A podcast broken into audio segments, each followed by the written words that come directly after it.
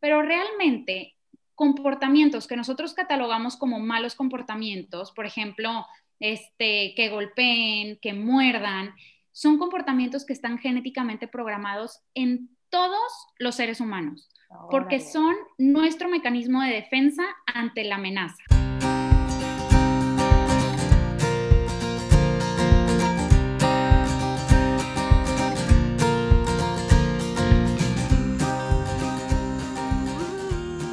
Hola, bienvenidos a su podcast Entre Tomás. Yo soy Abril. Y yo soy Brenda.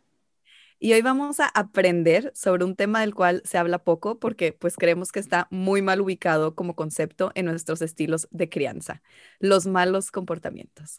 Y pues son parte de la vida de nuestros hijos y de nosotros, obviamente. Y al saber muy poco o nada sobre ellos, a veces los consideramos berrinches o creemos que el niño está chiflado y pues reaccionamos de una manera que no les enseñará nada positivo. Y bueno, para nuestra invitada de hoy tenemos a una licenciada en educación con maestría en psicología neuroeducativa. Es la creadora de Teaching for You, a la cual ya habíamos invitado. Em, y cuando la invitamos, prometimos que íbamos a hacer este episodio. Entonces, si quieren escuchar el primer episodio y toda su semblanza donde platicamos con ella, es el episodio 28, que es el de los berrinches. Este, y bueno, bienvenida una vez más, Ania Elizondo, a Entre Tomas. Nuestra primera entrevistada repetida. ¿Cómo están? Oigan, muchas gracias por invitarme. Para mí un honor volver a estar aquí. Definitivamente en el episodio de Berrinches nos faltó tiempo y este es un tema que se une muchísimo a lo que platicamos, porque justo como tú estabas diciendo, Abril, muchas veces pensamos que un berrinche es un mal comportamiento y bueno, en ese episodio lo desmentimos, pero entonces se queda esa gran pregunta de ¿y qué son los malos comportamientos y qué sí puedo hacer cuando mi hijo está presentando este mal comportamiento. Y quiero decir mal comportamiento entre comillas, porque ahorita también vamos a desmentir esa terminología de decir que nuestros hijos se están portando mal, ¿verdad? Pues si quieres vamos a empezar por ahí. ¿Nos podrás definir qué es un mal comportamiento y también pues cómo puedo identificarlo? Sí, a ver, para esto yo creo que es muy importante darnos cuenta de que todas las personas hemos estado en contacto con un, entre comillas, mal comportamiento, ya sea porque nos acordamos de cuando nosotros o nosotras estábamos chiquitas y nos decían te portaste súper mal y qué bárbara y no lo vuelvas a hacer, o porque a veces estamos en la calle y vemos a un niño portándose mal, o porque nuestro hijo nos está sacando de nuestro control y de verdad estamos pensando que se está portando mal. Entonces, ustedes platíquenme en este tipo de situaciones que yo les estoy diciendo, como qué se imaginan, cómo se imaginan que está comportándose el niño, qué acción es la primera que viene a su cabeza. Me empecé a acordar algo inmediatamente cuando a, a ponernos este escenario de cuando yo estaba chiquita. Me acuerdo perfecto una vez que la nana que nos cuidaba me dijo, hoy te portaste súper mal, qué bárbara, o sea, hoy incontrolable, pero yo me acuerdo que yo no sabía a lo que se refería. O sea, fue como, ¿de qué está hablando? Pues soy la misma o sea, hice exactamente lo mismo que siempre. Me acuerdo que yo no entendía, no me, me, sentí como que, ¿por qué me acusas? ¿Sí? Porque no entendía para nada a qué se refería con que me había portado mal, o sea, no podía identificar algo y se me quedó súper grabado ese momento, que ella así como muy decepcionada de mí y yo de que, ¿what? ¿De qué me estás hablando? Sí, ¿qué fue lo que hice? Sí, o sea, ¿qué, qué, qué hablas? Y yo claro que pienso, o sea, porque después que hablamos del de berrinches, sí empecé a, a, tratar de diferenciar con mis hijos, bueno, el chiquito todavía no, ¿verdad? Pero con el, el mayor, cuando lo veía así, gritando, que decía, es que lo que él necesita ahorita es que lo contenga, que lo abrazo, así, o cosas como aventar el plato de comida, morder, pegarle a un niño. Entonces yo empecé a pensar como que, bueno, tal vez por ahí va lo de los malos comportamientos, pero como no hemos grabado el episodio, no sé qué hacer. Entonces lo regaño igual. Entonces tú dinos qué hacer. Oye, como no hemos grabado, sigue mordiendo a Nina cada vez que Sigue mordiendo a Brenda, le pegas. Sí, o sea, perfectamente sé cómo validar, acompañar, corregular en un berrinche, pero el mal comportamiento lo sigo mandando al rincón, no sé qué más hacer. Perfecto, pues sí, justo ahí es donde ya estamos identificando como la situación específica.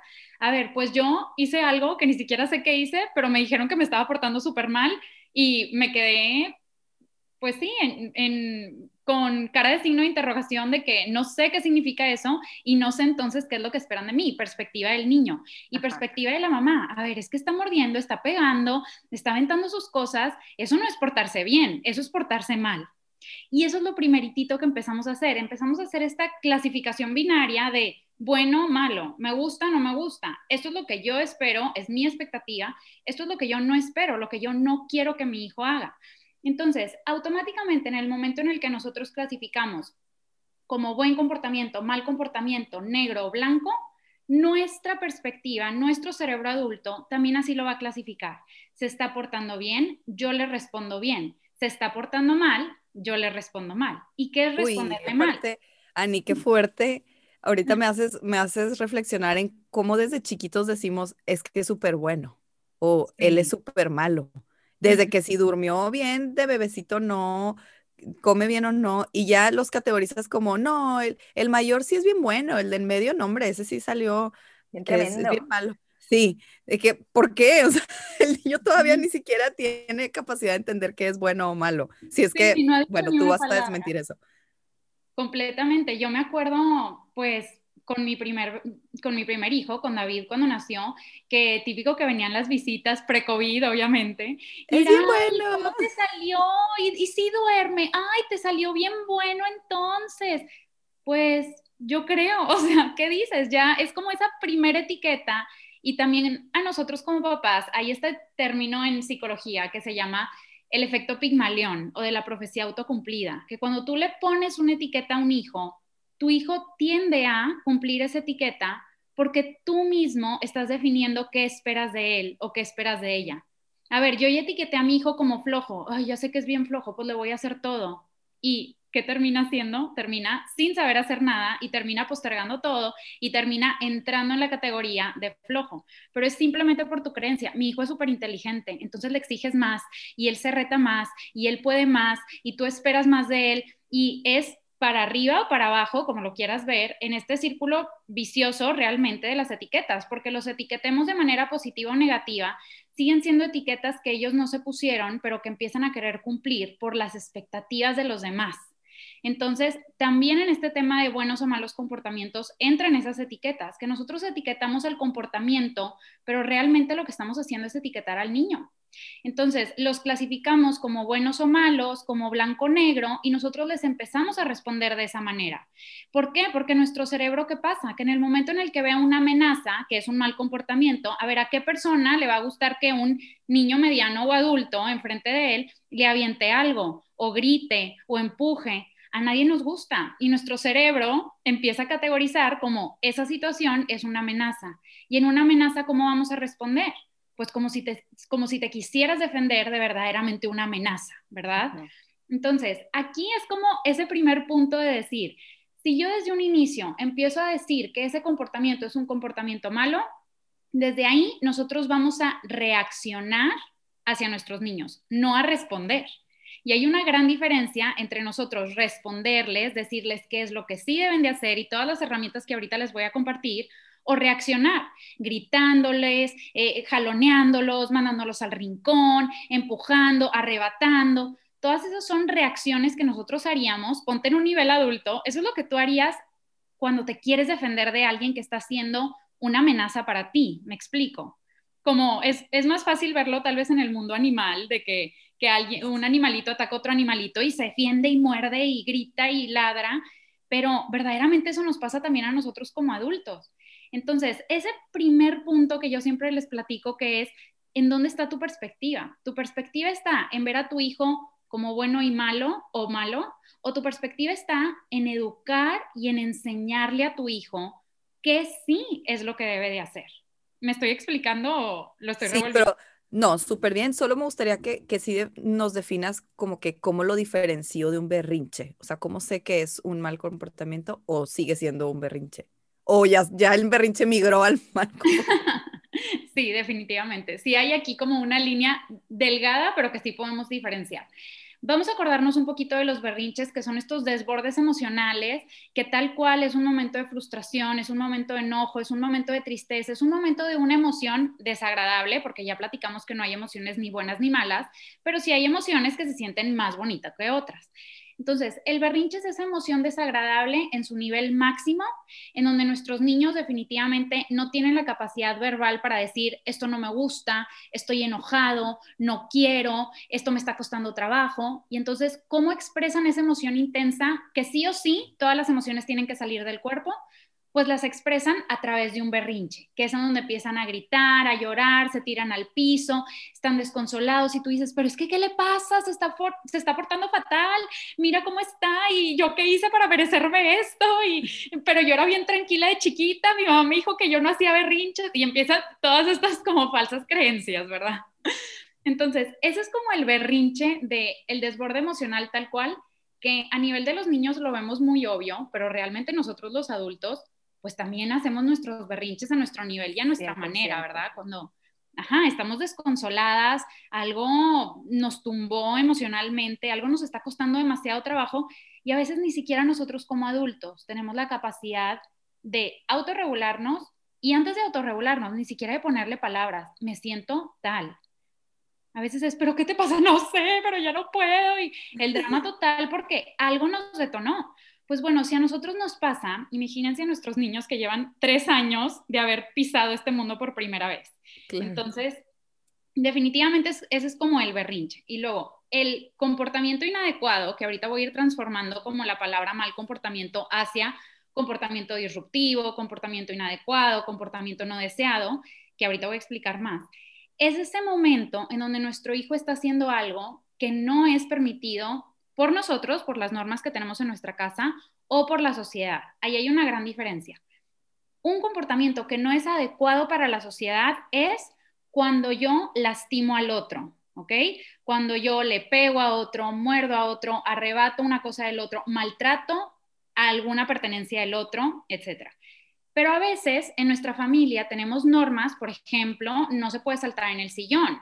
Eh, en esta casa no se puede no sé, hacer trompetillas o sacar la lengua o decir secretos o cosas que ya como son más de la familia y se consideran malos comportamientos porque no van con las expectativas o con la filosofía de esa familia. Entonces, nosotros como familia vamos definiendo qué comportamientos son adecuados, inadecuados, esperados, no esperados, no deseados, etc.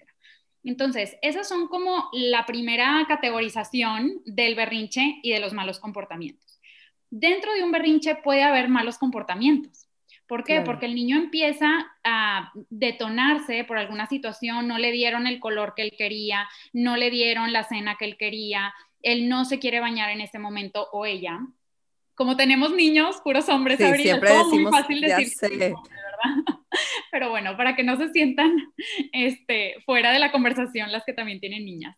Entonces, eh, cuando nuestros niños empiezan con, este desborde emocional y nosotros no sabemos cómo actuar hacia ese desborde emocional y no sabemos cómo responderles y corregular y todas esas estrategias que vimos en ese episodio, pues al final la emoción va escalando. Y ese... empiezan a aventar patadas, te pegan. Exacto, y no es algo que estén haciendo de manera consciente, es algo que están haciendo dentro de su emoción. ¿Cuántas veces nos pasa a nosotros los adultos que empieza a escalar la emoción o que nuestra pareja, amiga, mamá, etcétera, nosotros estamos desbordadas por completo y nos empieza a decir, bueno, pero ya relájate, pero no pasa nada, o nos empiezan a etiquetar, qué exagerada, qué dramática, ya, supéralo. ¿Qué pasa con nuestra emoción? Empieza a escalar. Peor. peor. ¿Y qué empiezas a contestar? Bueno, sí, tienes razón, ya me relajé. Claro que no, le contestas peor y, y, a ver quién gana y a ver quién grita más fuerte, me explico con los niños igual. Entonces, ese berrinche se puede empezar a convertir en un desborde emocional mucho más intenso que empieza a reflejar estos comportamientos inadecuados de la patada, el aventar la cosa, etc. Esto puede pasar, oigan, en milisegundos. No es de que, bueno, cinco minutos no atendí el berrinche y ya empezó con las patadas. A veces las patadas son desde el principio y también tiene que ver con cómo hemos abordado los berrinches anteriormente. Si nuestro hijo ya sabe o nuestra hija ya sabe que empieza a hacer un berrinche y nosotros, ay, bye, y lo ignoramos, pues ya sabe que tiene que hacer ese berrinche mucho más intenso para poder lograr esa corregulación. ya platicamos de que no es manipulación, es simplemente satisfacer esa necesidad emocional. Y aquí les quiero platicar de una analogía muy interesante que el otro día dando un curso se me ocurrió y como que sí aclaró bastante el panorama de las personas, porque es, a ver, nuestros bebecitos desde que nacen sabemos perfectamente que necesitan leche, que necesitan comer, que necesitan ser alimentados. Y todos los días, los primeros meses, no sé si a ti te pasó, Abril, o tú, Brenda, que estuviste platicando con ella entre tomas, realmente es, y estará llenando, y no estará llenando, y ya fui con el pediatra, y no engordó, y le estaré dando lo suficiente, tengo que complementar, mejor fórmula, y cada quien va tomando estas decisiones de acuerdo a su salud mental y paz, pero realmente es una preocupación. Sí porque es la necesidad principal del bebé, realmente. O sea, es... Sí, depende de ti que esté sano, o sea. Y depende de ti que esté alimentado y es lo primero que se fija el pediatra cuando vas con él, ¿verdad? El pediatra rara vez te va a, te va a preguntar, ¿y cuánto tiempo lo abrazas? Y cuando llora, ¿cuántos minutos te tarda? No, a ver, ¿cuánto pesa? ¿Cuánto mide? ¿Engordó? No, me explico.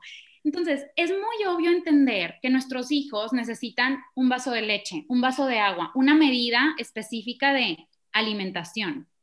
Pero ¿qué pasa en el tema emocional? Que nuestros hijos también necesitan ese vaso de conexión emocional. Entonces, nosotros muchas veces les podemos dar ese vaso de alimento, pero no les estamos dando ese vaso de conexión emocional. Y así como el cuerpo empieza a hacer todo lo que necesita hacer para sobrevivir en temas de alimentación. A ver, no me estás dando suficiente agua, deja de hacer pipí, deja de sudar, empieza a sacar la mayor cantidad de agua de los alimentos. Así también el cerebro y un ser humano empieza a buscar satisfacer sus necesidades emocionales de la manera que sea necesaria. A ver, no me están poniendo atención, voy a llorar para que alguien me voltee a ver, voy a llorar para que me carguen, voy a llorar. Y esto es a nivel inconsciente, repito, no es manipulación, porque también esta es una creencia como muy arraigada de, ah, ya te tomó la medida, lo vas a embrasilar, etcétera, etcétera, ¿verdad? Entonces, realmente es esta necesidad emocional no satisfecha. Si en un berrinche, si ya tenemos como ese vacío del vaso, ese vaso vacío a nivel emocional, y aparte nuestro hijo entra en berrinche, realmente va a ser un berrinche mucho más intenso a que si nosotros tenemos ese vaso emocional lleno, y eso significa que en un berrinche desde un inicio va a empezar a existir estos golpes, estas aventadas, estas, estos como comportamientos más disruptivos. Entonces, ¿cuál es como la primera recomendación para berrinches o para malos comportamientos? Realmente es conectar. Así como nosotros alimentamos a nuestros niños, nosotros queremos darles ese vaso de conexión emocional que necesitan. Y una estrategia muy puntual y específica es conecta 5 o 10 minutos al día. 5 o 10 minutos de tu día, regálale ese vaso emocional a tu hijo, en donde vas a estar sin celular, sin nadie más, sin la computadora, sin la tele prendida, sin estar preocupada por el baño, la comida, la siesta, simplemente jugar, ponerte en el piso, hacer contacto físico, contacto visual y llenar ese vaso de conexión. Aquí quiero hacer un paréntesis. No por hacer esto significa que jamás tu hijo va a presentar un berrinche y jamás va a ser un comportamiento inadecuado, pero sí estás procurando o tratando de tener el ambiente ideal o el mejor posible. ¿Me explico? De una manera de prevención. Sí, pero por ejemplo, hay niños que pues salen más berrinchudos, malos entre comillas, como decíamos al principio, ¿no? O niños que, que son más sensibles a lo mejor a esta carencia o, y, reaccionan más, ¿no? O sea, hay niños que dices, güey, ¿por qué está pataleando? ¿De dónde sacó las mordidas? ¿Quién le enseñó? Nadie le enseñó. Entonces, ¿de dónde vienen estos comportamientos específicos que a lo mejor no tenemos la menor idea de dónde los sacaron? O sea, son aprendidos, imitados, se lo copió un niño del kinder, pero si no va al kinder, se heredó, es parte de su carácter, o sea, ¿de dónde salió mi niño carajudo? De, no carajudo, sino más sensible, o no sé, a, a, estos, a estos cambios en su entorno y de dónde a lo mejor otros niños, pues no tanto. Sí, todas las personas nacemos con alguno de los cuatro temperamentos o con una mezcla de ellos, pero realmente uno predomina. El temperamento es algo completamente genético. Podemos, podemos ser coléricos, sanguíneos, melancólicos o eh, ay, se me fue el otro. La teoría de los cuatro temperamentos viene desde los filósofos y médicos de las antiguas civilizaciones griega y romana. Inició con Hipócrates y su teoría humoral, y los cuatro temperamentos asociados son colérico, melancólico, sanguíneo y flemático. De esta teoría inicial surgen muchas teorías modernas de la personalidad, como por ejemplo la superpopular de Myers-Briggs. Pero bueno, esos como cuatro temperamentos principales son algo que se hereda y muchas veces es, ah, salió como el abuelito. Ah, Qué fuerte que se hereda. Pero ojo, esos son... y yo ah. mordía demasiado. Oye, o sea, aparte tú y David igual. Sí, los dos somos iracundos y así, o sea, ay, maldita sea lo que me espera. Sí, bueno, cualquiera de esos cuatro temperamentos nosotros los vamos a heredar y es algo que no vamos a controlar, es una carga genética, ¿verdad? Pero hay toda, todo un trabajo y todo este factor de experiencias que vamos viviendo en nuestra vida que va moldeando nuestra personalidad. ¿ok? Podemos nosotros nacer con un temperamento, pero vamos formando nuestro carácter, nuestra personalidad. Eso sí está en nuestro control. Entonces, cuando nuestros niños son chiquititos, bebecitos, realmente sí vemos ese temperamento. Como hay niños que pacíficamente pueden esperar, se despiertan de la siesta y cómo se despertó de la siesta, tengo que ver el monitor porque jamás va a llorar. Y hay otros que se despiertan gritando y llorando, ¿verdad? Y esto, claro que tiene que ver con cómo expresan sus necesidades emocionales, cómo van expresando estos, estas pequeñas frustraciones, que para ellos son grandes frustraciones. Pero realmente, comportamientos que nosotros catalogamos como malos comportamientos, por ejemplo, este, que golpeen, que muerdan, son comportamientos que están genéticamente programados en todos los seres humanos, porque son nuestro mecanismo de defensa ante la amenaza, ¿ok? para nosotros que alguien nos arrebate una pluma o, este, no sé, nos quite algo que tenemos en la mano, pues es, nos parece algo no amable, ¿verdad? Pero no vamos a atacar. Para nuestros niños, que alguien les arrebate el juguete con el que están jugando, sí es una amenaza y sí van a defenderse con su único mecanismo de defensa, que son las mordidas, los golpes, patalear, gritar, hacer lo que tengan disponible en ese momento y también a través de las experiencias van viendo qué es lo que les funciona mejor. ¿Me explico? Qué fuerte porque entender que realmente, a ver, es un mecanismo de defensa natural del niño que tienes que desconfigurar en su comportamiento porque la sociedad lo indica, como que no sé, siento que si yo tuviera hijos me haría mucho más comprensiva decir, no es que mi hijo sea malo, me explico, ay, ¿por qué aprendió a morder? No, nació mordiendo, más bien tiene que aprender a no morder, ¿no? Sí, exacto. Sí, exactamente. Entonces, es un mecanismo de defensa que nosotros, ojo, porque aquí es muy importante, sí es algo que nuestros niños hacen para defenderse, pero nosotros podemos enseñarle esto que le dicen en inglés las coping skills, el qué es lo que sí puede hacer. A ver, es válido sentir esa frustración, es válido sentirte en amenaza, pero ¿qué puedes hacer con esa emoción o en ese estado peligroso o en ese estado de supervivencia que está el cerebro de nuestros hijos, ¿verdad? Entonces, antes de pasar como a, a estas coping skills o estas herramientas que nosotros les podemos enseñar a nuestros niños, hay que entonces definir bien a bien si no es un mal comportamiento, ¿qué es? Porque las neurociencias ya nos dijeron que todos los comportamientos son una forma de comunicación. Ahorita hablábamos de cómo nuestros niños definitivamente no tienen las palabras para expresar lo que necesitan y entonces lo hacen a través de su cuerpo, se comunican a través de sus comportamientos. En un bebecito lo entendemos perfecto, está llorando porque tiene hambre, frío, sed, lo que sea, necesita que lo carguen, hay demasiada luz en el cuarto, etc. Pero luego por alguna razón nuestros niños empiezan a caminar y es pues ¿por qué hace eso? ¿Por qué grita? ¿Por qué pega? Ya debería de saber cómo expresarse. Cuando realmente sigue siendo chiquitito, ya aprendió a caminar, pero no por eso es independiente y se va a ir solo a la calle. Entonces, aquí es cuando nosotros sabemos o nosotros podemos entender que todos los comportamientos nos comunican algo. A nivel adulto también. A ver, porque hay días que estamos súper irritadas, súper contestonas, súper este, enojadas, súper...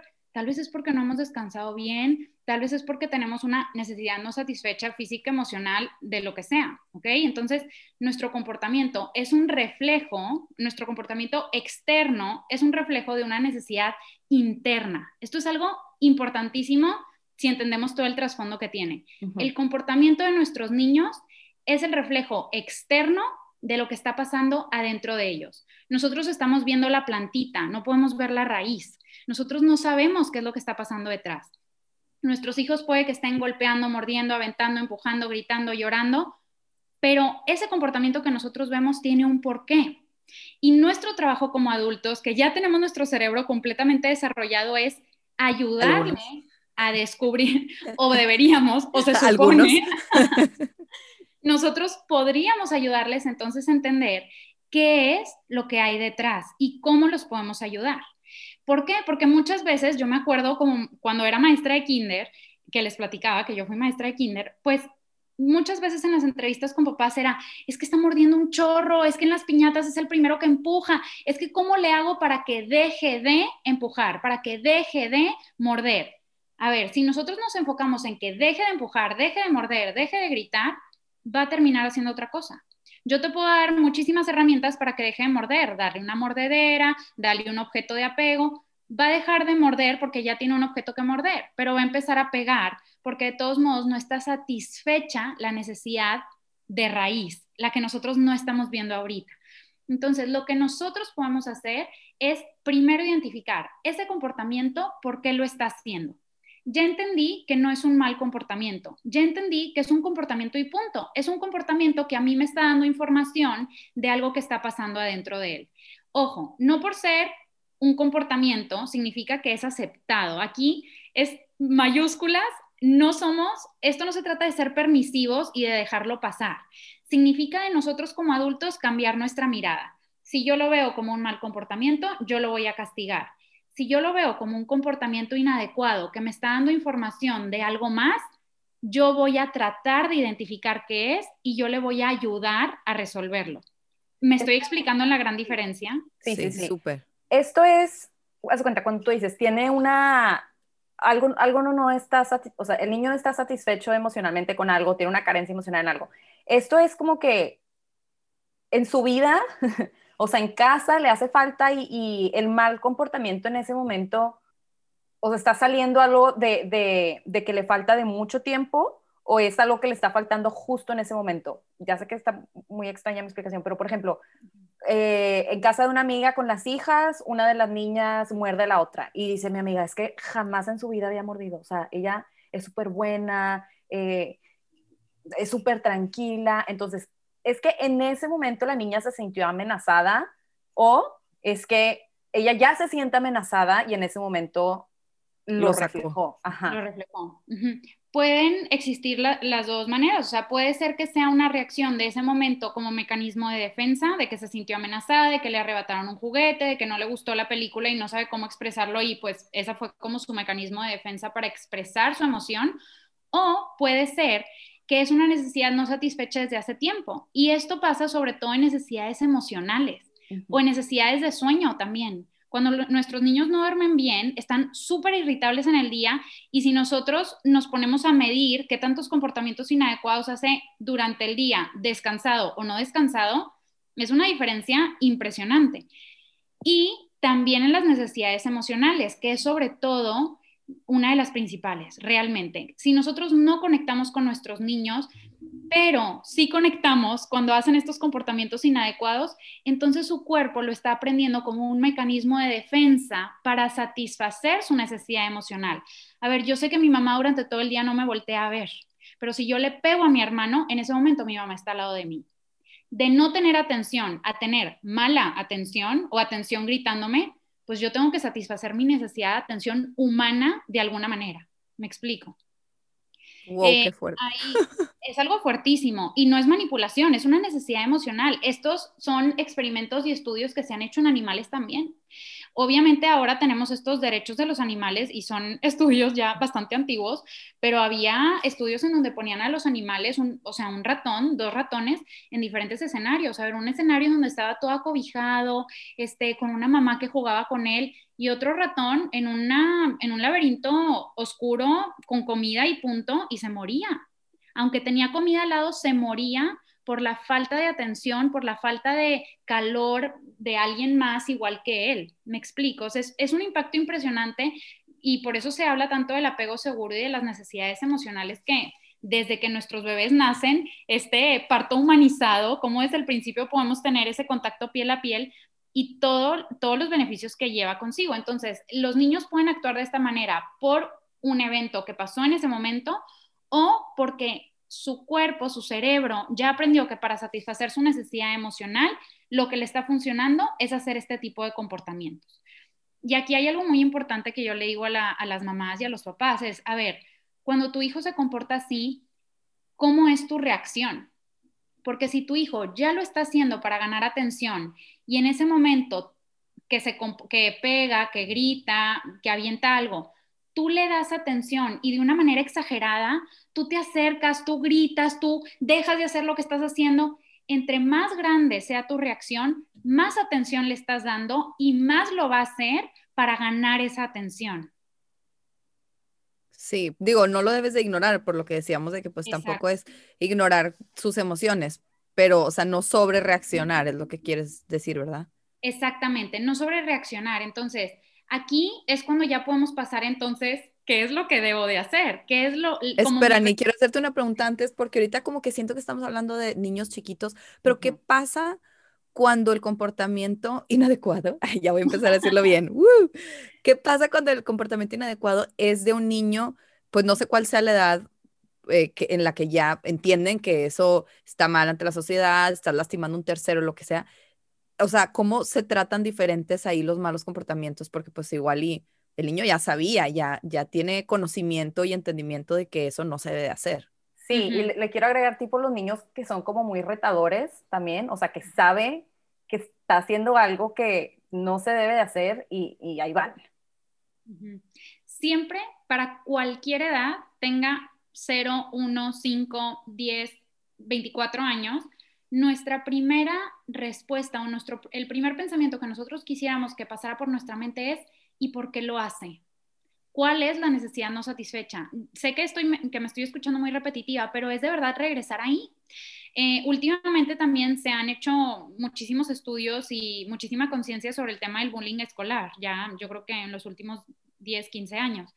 Y realmente la constante es el niño que más acoso escolar le hace a sus compañeros, el más bully, no me gusta esa palabra porque es una etiqueta, regresamos al tema de las etiquetas, pero el niño que más acosa a los compañeros es el que más necesidades emocionales no tiene satisfechas. ¿Me explico? Claro, sí. Entonces, sí, sea la edad que sea, el comportamiento es una forma de comunicación y nos está tratando de decir algo que hay detrás. Claro que no significa que no vamos a tener ningún, que no le vamos a responder o que lo vamos a ignorar. Jamás vamos a ignorar ningún tipo de comportamiento de nuestros niños. Es muy fácil entender esto cuando nuestro hijo acaba de lograr caminar, acaba de lograr hacer la tarea él solo, acaba de lograr cómo conectarse a su clase de Zoom de manera independiente. Bueno, les hacemos una fiesta y qué padre. Y ahí hay otro tema que es la diferencia entre elogiar y, y alentar, ¿verdad? Pero bueno, ese es otro, otro tema. Pero es muy obvio para nosotros en sus buenos comportamientos, entre comillas, felicitarlos y estar presentes. Y en sus malos comportamientos, el consejo de la abuelita y de la tía es ignóralo. Ignóralo, claro. Volteate para otro lado. Lo hace para llamar tu atención. Cuando realmente para cualquier tipo de comportamiento, nuestros niños están esperando una respuesta de nosotros porque nosotros somos su compás del comportamiento, somos su compás social de qué es lo que sí se espera de mí y qué es lo que no se espera de mí. Brenda al principio decía, pues es que nada más me dijeron que me porté mal y pues, ¿qué, contesto? Porque esa información, esas palabras no te dan información, no te están retroalimentando de, vuelve a hacer esto. Te conectaste tú solo a tu clase de Zoom. La siguiente vez, vuélvelo a intentar tú solo y si necesitas ayuda me dices. Gritaste y le dolieron los oídos a tus hermanitos. La siguiente vez, di, mami, mami. Y cuando me hables así, yo te puedo escuchar. Te estoy dando una retroalimentación de qué hiciste, eso es deseado o no, y qué sí puedes hacer que cumple con mis expectativas, con mis normas de la familia, con mis normas sociales. Y es por tu bien, no es porque yo me, voy, me lo voy a pasar más a gusto, es porque al final lo que yo te enseño aquí en la casa es lo que vas a salir a hacer allá afuera y yo te estoy preparando para vivir en el mundo real. Qué fuerte decirles darles una alternativa, porque claro, siempre es, no se muerde, mijito, aquí no mordemos, pero el niño todavía tiene esa necesidad, o sea, entonces, ¿qué, qué le hago? Pues le pego, o sea, ¿sabes? O sea, darle una alternativa socialmente aceptable, porque el niño igual va, a tener ese impulso, ¿no? Sí, esa emoción que va a querer salir. Y ojo, justamente aquí también es cuando nosotros les estamos enseñando a nuestros niños a través del ejemplo. A ver, cuando nuestros niños se están portando de una manera inadecuada o disruptiva, ¿cómo les estamos respondiendo? porque entonces cuando ellos salgan y alguien les quite su juguete o alguien enfrente de ellos esté comportando de manera disruptiva, le van a responder de la misma manera en la que nosotros les respondemos. Si ellos nos arrebatan una cuchara, nos avientan el plato y nosotros les pegamos, les gritamos y los amenazamos, en el kinder, cuando alguien le arrebate su juguete, ¿cómo no quieres que él responda gritando, mordiendo, pegando, etcétera? Claro, 100%. David le dice ya a José Pablo cuando le quita juguetes de que eso no se hace, hermano. tipo regañándolo. Y yo, no regañes a tu hermano, pero luego pienso y digo, pues sí, yo cuando él avienta su plato de comida o lo que sea, le digo, eso no se hace, mijito. Entonces ya él está haciendo exactamente lo mismo. O sea, literal, exactamente como yo le hablo hasta la misma tonada. La misma tonadita, sí. Me da demasiada risa. Espejo total, y ahorita trae de moda decir, porque yo, pues malamente muchas cosas le decía de que ni modo. Entonces ahora se le cae algo y dice que, ay, ya ni modo. Ay, me da demasiada risa. Oye, se te cayó el juguete, ni modo, mamá. Sí. Porque yo a veces de que ya vámonos, no sé qué, de que se me olvidó mi carrito, yo ya ni modo, mijito, ya vámonos, ya es bien tarde o lo que sea. Entonces él también ya dice que ya ni modo, mamá. me encanta que te apura, de que mamá se nos va a hacer tarde. Sí, él ya solo me dice, apúrate, mamá, apúrate. Pero bueno, ya, volviendo al tema. Sí, es que totalmente, o sea, como dices, pues son un espejo de lo que nosotros estamos haciendo. Pero también, Ani, ¿cómo puedo yo medir, si es que es medible, que son malos comportamientos porque tienen una carencia, porque quieren enseñarme algo que, que necesitan en ese momento o así. o, o, poder darme cuenta si es que pues hay algún trastorno de déficit de atención, alguna situación neurológica, o sea, algo más allá. Sí, súper buena pregunta. Antes de responder esa pregunta, quiero también hacer un paréntesis. Eh, hay, hay estas respuestas que son aprendidas de nuestros niños, sí hay respuestas aprendidas, pero también muchos papás a veces tienen la duda, pero es que pega y yo nunca le enseñé a pegar, en la casa no le pegamos. Acuérdense que muchos comportamientos de nuestros niños van a ser estas respuestas ante las situaciones amenazantes, ¿ok? Entonces sí se me hace importante hacer ese punto porque no absolutamente todo lo que hagan nuestros niños es nuestra culpa. Porque no, pues tú no muerdes a tu hijo, pero es más bien reaccionar, o sea, seguir su emoción iracunda hasta el final, ¿no? Sí, es la manera en la que tuvo en ese momento disponible eh, o su única herramienta que tiene para expresar la emoción. Entonces, este, ese primer paso que nosotros queremos hacer es identificar por qué está teniendo ese comportamiento inadecuado nosotros no vamos a ignorar el comportamiento y no vamos a querer parar el comportamiento porque sabemos que el comportamiento es la plantita, no la raíz. Pero tampoco nosotros les queremos decir, te estás portando muy mal, deja de hacer eso, no grites, no pegues, porque eso no les da información de qué sí hacer. Esto lo estoy diciendo como a manera de resumen de lo que ya sabemos hasta ahorita que hemos platicado.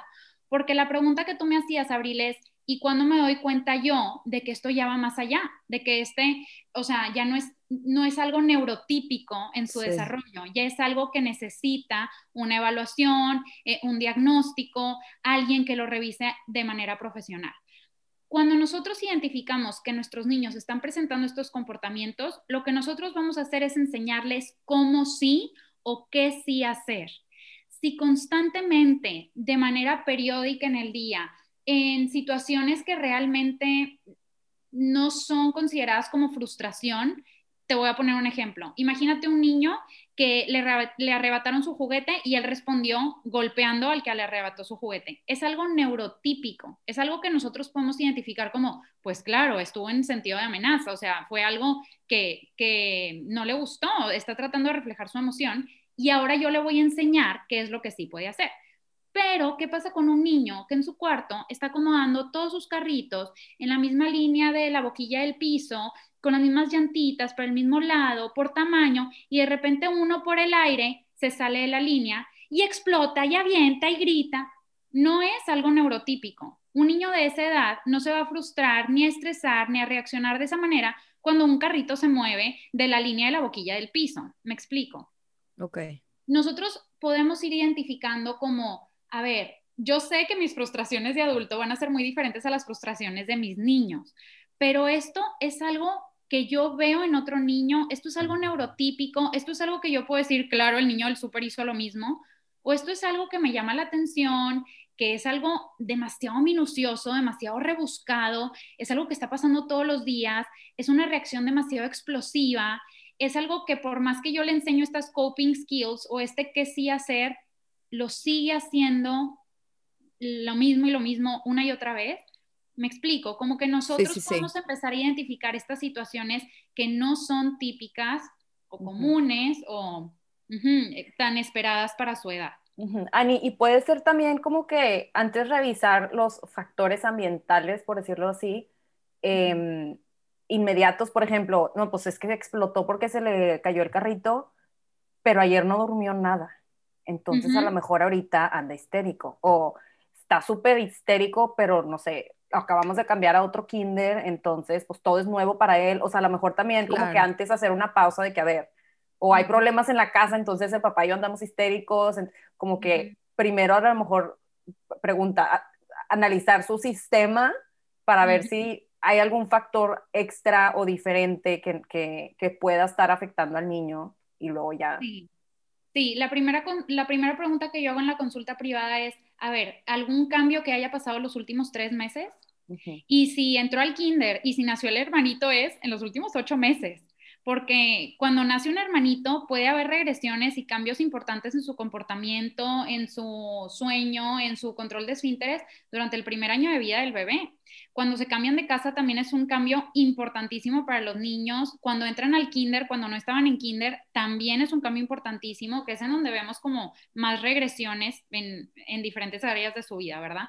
Entonces, sí, algo que yo les quiero dejar como una herramienta puntual es, ponte los binoculares y ponerte los binoculares es, a ti te ayuda a tener esta pausa entre el veo el mal comportamiento de mi hijo, pero si no te pones los binoculares, rápido vas a ir y le vas a contestar y lo vas a etiquetar como un mal comportamiento. Pero si tú ves un comportamiento inadecuado en tu hijo y te pones los binoculares y los empiezas a enfocar y empiezas a ver, ahí es tu pausa entre el ver o el sentir y el actuar. Y también es tu pausa para decir, ¿qué está pasando en su vida? ¿Por qué está presentando ese comportamiento? ¿Cuál es la raíz de esa plantita? ¿Y qué puedo hacer yo para ayudarle? Bueno, Ani, pero pausa. Ahora sí, como, como mamá. En la realidad. En la realidad. Ok, esto es, me imagino, en mi casa, este, aventó, que ya me pasó una vez, en una cena en casa de mi papá, aventó una copa de vino, obviamente, así, se reventó la copa en la sala blanca y ya sabes. Sí en una cena con mucha gente que claro que lo esperado es agárralo, llévatelo al cuarto y nalguéalo, regáñalo, ya sabes, ¿no? O, algo así. Claro que ahí yo sí traté de, calmarme, pero imagínate, ok, el niño le pegó a otro niño en un lugar público o cualquier cosa. Creo que todavía no vamos a tener el tiempo de poner los binoculares y darnos 10 segundos porque pues, se van a estar peleando. O sea, ¿cómo puedo reaccionar? Bueno, que no debería ser una reacción, pero ¿qué puedo hacer como papá si en ese momento pues ya mi hija o mi hijo está haciendo algo que es obviamente una conducta inadecuada? Estoy en un lugar donde pues ya está afectando a un tercero y no quiero reaccionar mal, pero no tengo 20 minutos de binoculares, o sea, ya tengo que hacer algo. Vamos a tener ya, y también para el niño 20 minutos ya no ligó lo que hizo con la respuesta de la mamá. Entonces, sí, o del papá, ¿qué podemos hacer? Eh, número uno es si, es una escena en donde puede haber alguien en peligro, a ver, a alguien le pudo caer un vidrio, mordió a alguien, etcétera, número uno, seguridad, siempre, número uno, seguridad. ¿Qué pasó? ¿Cómo está el afectado? ¿Todo bien? ¿Todos están a salvo? ¿No hay sangre? No, o sea, seguridad. Y Cuéntale los dedos a todos los niños. Sí, pero, pero ahí como que, no sé, o sea, quitas al niño de la escena, o sea, te lo, lo, alejas de que está pegándole al otro o qué haces. Ah, ok, quieres como la narración de cómo se vería esa película. Ajá. perfecto. Oye, sí, es que hay personas que somos más visuales que otras, ¿verdad? Entonces, escoge una escena, Abril. ¿Qué, ¿Cuál es la escena que crees que a la mayoría... O sea, pues tú ahorita me acabo de acordar porque acaba de pasarnos en la clase de soccer de que una, imagínate un bulto de 10 niños todos pateándose y pegándose al mismo tiempo y todos peleándose y claro que está la mamá hippie que X, déjenlos, o la mamá histérica de que fue por el suyo y lo quitó, o sea, como que ya sabes, ahí es tipo todo, todo Se pelearon en la clase de fútbol. Pues empezaron, pues estaban jugando, pero ya no estaban en la clase, o sea, ya estaban jugando en el parquecito. Pero como que yo nada más vi muchas patadas y así, y dije, ¿qué, qué se hace en estos casos? Están muy chiquitos, pero pues también no, saben que no deben de patearse, o sea, ¿sabes? No sé, o sea, todavía no llego a los puntos, al punto en el que mi hijo ya se empiece a pelear a golpes, entonces no sé qué hacer. Sí, lo bueno es que estamos muy a tiempo para enseñarle estas habilidades de regulación. Te voy a decir algo, aparte Brenda y yo no tenemos hermanos hombres. ah, pero tú y yo nos dábamos unos buenos trancados. Claro, pero es muy diferente como que siento que en los niños es más común eso, las niñas se se jalen el pelo o, no sé, la pellizco, o sea, pero así trancazos de patadas y así creo que es un poco No, aparte más... es diferente con tu hermana que con niños extraños, ¿verdad? Sí, también. Sí. Bueno, te diré, yo estuve en un colegio de puras niñas y también existían las patadas y todo, pero bueno, eso será otra plática. El punto es siempre, sea el género que sea nuestro hijo, le queremos enseñar estas habilidades de regulación emocional. Entonces ahorita sí estamos muy a tiempo. Y ahorita, Abril, pintaste una escena súper eh, valiosa y súper gráfica en donde la mamá hippie y la mamá helicóptero. La, la crianza respetuosa, estas como estrategias y esta conciencia y perspectiva que les estoy compartiendo, es ese punto medio, es esa disciplina consciente y disciplina positiva. Ojo, disciplina, disciplinar es enseñar que no tiene nada que ver con la mamá hippie permisiva, mi niño, pégale al que tú quieras, estás expresando tus emociones, sácalas de ti, oh, por favor. Y no, porque mucha gente malamente confunde eso y se pone la medalla de es que yo estudié un curso Montessori y fíjate que yo, mi hijo hace lo que él quiere. No, eso no es Montessori, no te confundas. Y también está el otro lado, la mamá helicóptero, no, pero ¿cómo? Te salió sangre, mi niño, vamos a, morir todos, ajá, o sea, vetado del equipo de fútbol y que corran a ese maestro, porque entonces, a ver, situémonos en el punto medio de, voy a ayudar a mi hijo, porque yo soy su figura de apego primaria y yo quiero que tenga un apego seguro, pero yo puedo permitir que mi hijo tome decisiones y puede aprovechar esta escena y esta situación como una oportunidad de aprendizaje para toda su vida. Niños chicos, problemas chicos, niños grandes, problemas grandes. Las habilidades que les demos ahorita para resolver esos problemas las van a seguir replicando por el resto de su vida. Entonces, esa escena de la pelea en el equipo de soccer es, me acerco y simplemente pregunta, ¿qué pasa? Cuando tú preguntas qué pasa, ya alguien más está hablando, te van a voltear a ver. empieza todo el chisme. Él le pegó a él, no, él me empujó y empezaron, empezaron todos a decir quién hizo qué, ¿verdad? Ajá, entonces, número uno, seguridad no hay alguien con sangre, no hay alguien desmayado, no hay alguien lastimado, grave, etcétera. Ok, ya que pasó las seguridades, trato de poner, oigan, ponerme los binoculares no es de que, hmm, déjame hacer un estudio del caso. Ponte no, militar. sí, como tratar de identificar, a ver, qué es lo último que ha pasado, durmió bien o durmió bien, dependiendo de la edad sabemos cuáles son los factores principales.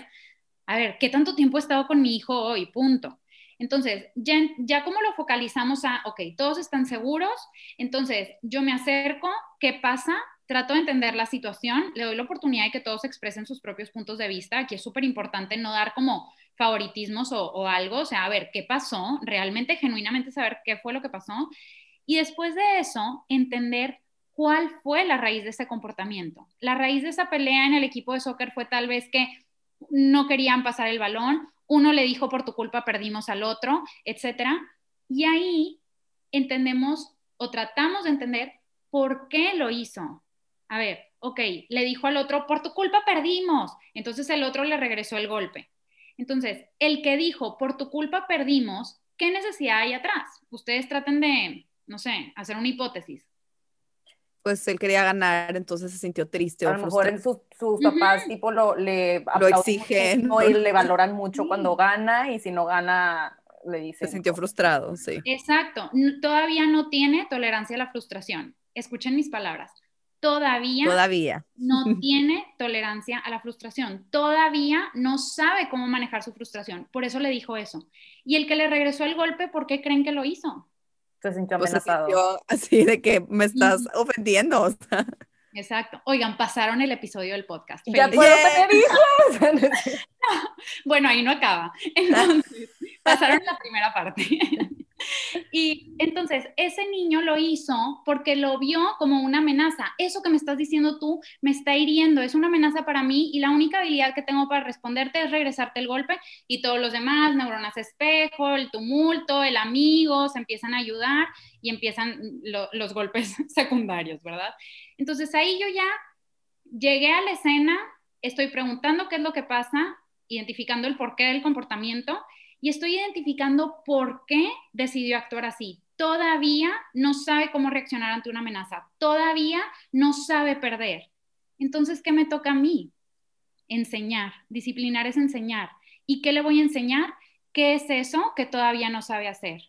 ¿Sabes qué? Te entiendo. Estás muy enojado porque perdiste. Si estás enojado porque perdiste, hagan una junta y piensen qué jugada pueden cambiar, qué le van a pedir al coach, cómo pueden entrenar diferente, si es necesario agregar una hora más al entrenamiento. Busca una solución. A veces cuando ya son niños más grandes, que es como más típico de esta escena que estamos platicando, es ¿cómo crees tú que lo puedes resolver? Pregunta abierta y de verdad a veces nos sorprendemos de las, de las respuestas que nos pueden dar y al otro niño, a ti no te gustó que te dijeran así, a ti no te gustó que te echaran la culpa. La siguiente vez que no te gusta una palabra que te dicen, ¿qué puedes hacer? Puedes poner tu mano, puedes defenderte diciendo, a mí no me digas eso, puedes simplemente tomar la decisión de ignorarlo y de caminar para el otro lado, tú decides. Pero es, ¿qué otra cosa puedo hacer la siguiente vez que esto pase? Esto es súper diferente, cambiemos la escena y va a haber un final súper diferente haciendo esto que yo acercándome y diciendo, ¿qué están haciendo? Se están portando súper mal, se van para allá. Pídele perdón. Pídele perdón. Mamá, ¿de Obligarlos a pedir perdón. No les estamos dando ninguna habilidad, me explico. Y también la parte de pedir perdón, a ver, eso que hiciste lo hizo sentir mal. ¿Cómo puedes hacer tú que se sienta mejor? Y ellos solo es, perdón, discúlpame, le dan un abrazo, te regalo mi agua, te regalo el lunch del partido. O sea, empiezan a sacar sus propias maneras de reparar y de pedir perdón, porque obligarlos a pedir perdón como un modal, pues realmente tampoco les da ninguna habilidad, de repetir como perico. Entonces, me estoy explicando la gran diferencia entre hacer esto en un comportamiento inadecuado y nosotros etiquetarlo como es un mal comportamiento, se porta súper mal, el típico que después del partido hace toda la pelea, etc. Lo mismo pasa a nivel de una piñata. Estamos en una piñata, los niños están peleando por un juguete, tú entras, entonces nadie va a jugar con este juguete y lo escondes y no les enseñaste nada y qué mal se están portando, no van a comer pastel de la piñata.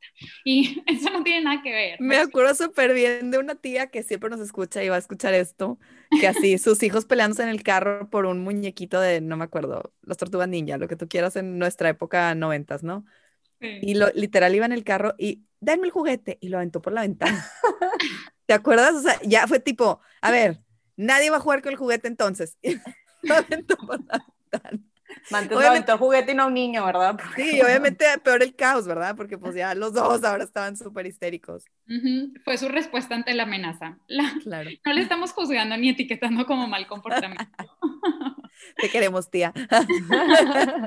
Ani, entonces así como resumen, ya sabes que yo soy el one, two, three de todo, entonces, ¿qué hacemos? O sea, ok, ya, identifiqué, ahí está el mal comportamiento, me puse mis binoculares, vamos a hacer un resumen de lo, que platicamos. Entonces, número uno, mi perspectiva como adulto. Número uno, yo ya sé que los malos comportamientos no existen porque todos los comportamientos me están comunicando algo y lo que yo quiero es identificar ese comportamiento disruptivo inadecuado que yo no quiero que mi hijo siga haciendo y por lo tanto no voy a ser permisiva ni lo voy a ignorar. Yo lo identifico como un comportamiento lo identifico como algo que me está dando información, me pongo los binoculares, trato de entender qué es lo que hay detrás, no durmió, no comió, no le puse suficiente atención, no sabe todavía cómo reaccionar ante esta situación de amenaza, de no querer o saber compartir, etc.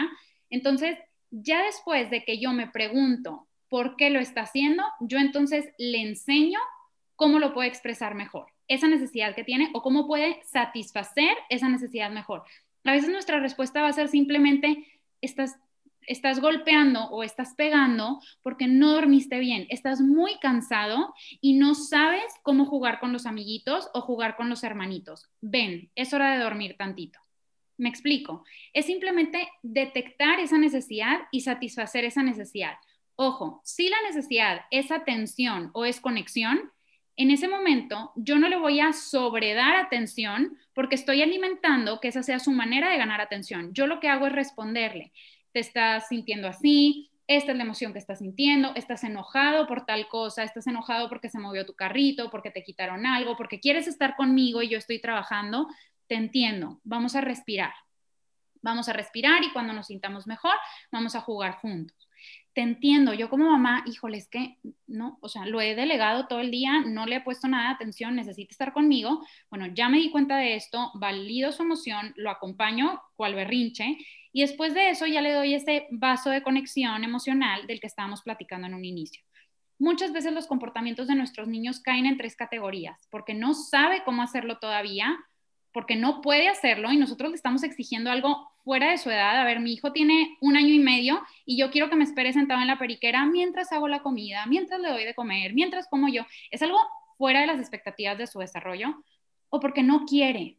Y si es no quiere, ¿por qué no quiere? No quiere porque no he conectado con él, porque no le di la instrucción de manera correcta y muchas otras cosas más. Cuando nosotros identificamos el por qué, nosotros podemos satisfacer ese por qué enseñando. Esa es la clave de que nosotros, esa es como la mayúscula de este episodio.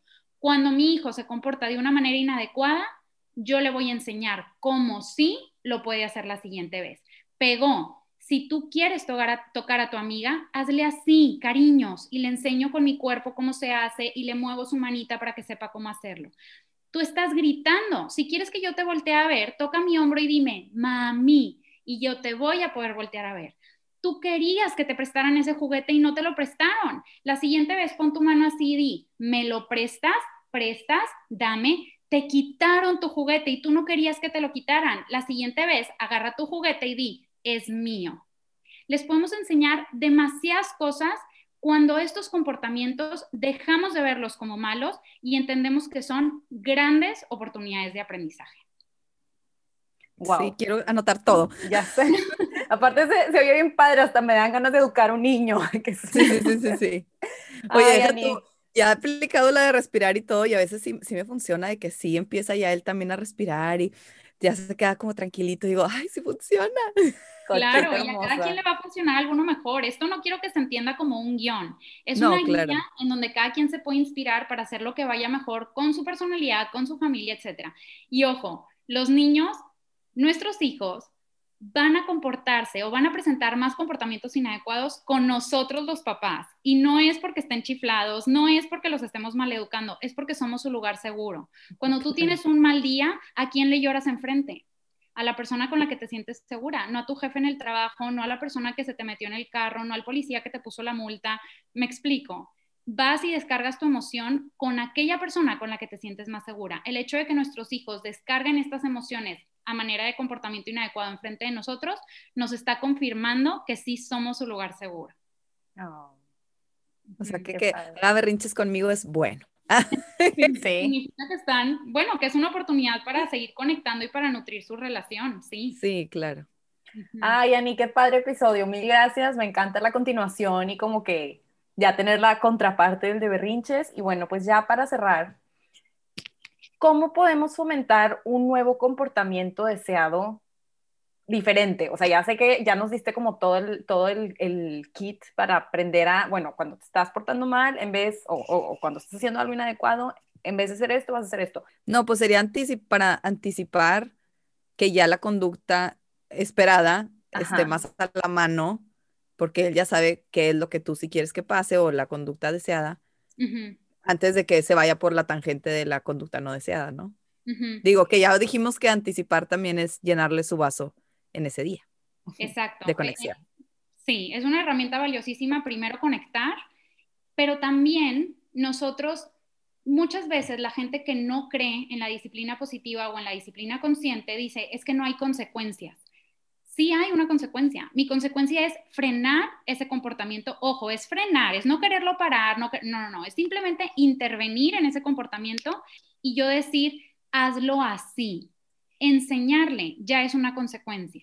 Y cuando nosotros queremos eh, promover comportamientos adecuados, que creo que es la pregunta de Brenda, aparte de que nosotros ya les estamos enseñando cómo sí pueden hacerlo la siguiente vez, hay una frase en inglés que me encanta que es, water the flowers, not the weeds. Riega las plantas, no riegues las hierbas. riega las flores, no las hierbas, ajá. Exactamente riega las flores. Dile a tu hijo cuando esté haciendo algo adecuado, cómo tú estás notando que está haciendo algo adecuado. Muchas veces es, ay, están jugando súper bonito los hermanos, mejor no, no voy a decir nada porque se van a empezar a pelear si les digo algo. Realmente es, oigan, están jugando los dos a hacer una torre de blogs. Oigan, qué alta hicieron la torre de blogs cuando la hicieron juntos. No es aplaudir, no es bravo, no es muy bien, no es elogiar porque, wow, eres el mejor campeón, lo máximo. Son palabras vacías. Nosotros estamos describiendo de manera consciente qué es lo que están haciendo y cómo eso ayuda a todos. Recogiste tu ropa, gracias. Eso fue de mucha ayuda para toda la familia. Están haciendo una torre juntos. Mira qué grande está la torre porque la hicieron juntos ay, tu hermano se pegó y lo acariciaste para que dejara de dolerle. Mira cómo se siente ahora tu hermano. Me explico la diferencia. Estamos regando las flores, estamos dándoles atención en los momentos y en los comportamientos que queremos que sigan repitiendo. Y muchas veces les damos atención en los que no queremos que sigan repitiendo. Sí, no, hombre, está cañón eso. Me, estás así abriendo de que demasiadas, ya sabes, mi cerebro está tipo, wow, todo lo que estoy aprendiendo, aprendiendo ahorita, porque claro, siempre les, les das más atención cuando lloraron, pegaron, no sé qué, pero con las cosas buenas, pues qué importante también hacerles notar que, que están haciendo comportamientos esperados. ya no voy a decir buenas. Las buenas lo grabas y ya. Esa es su reacción.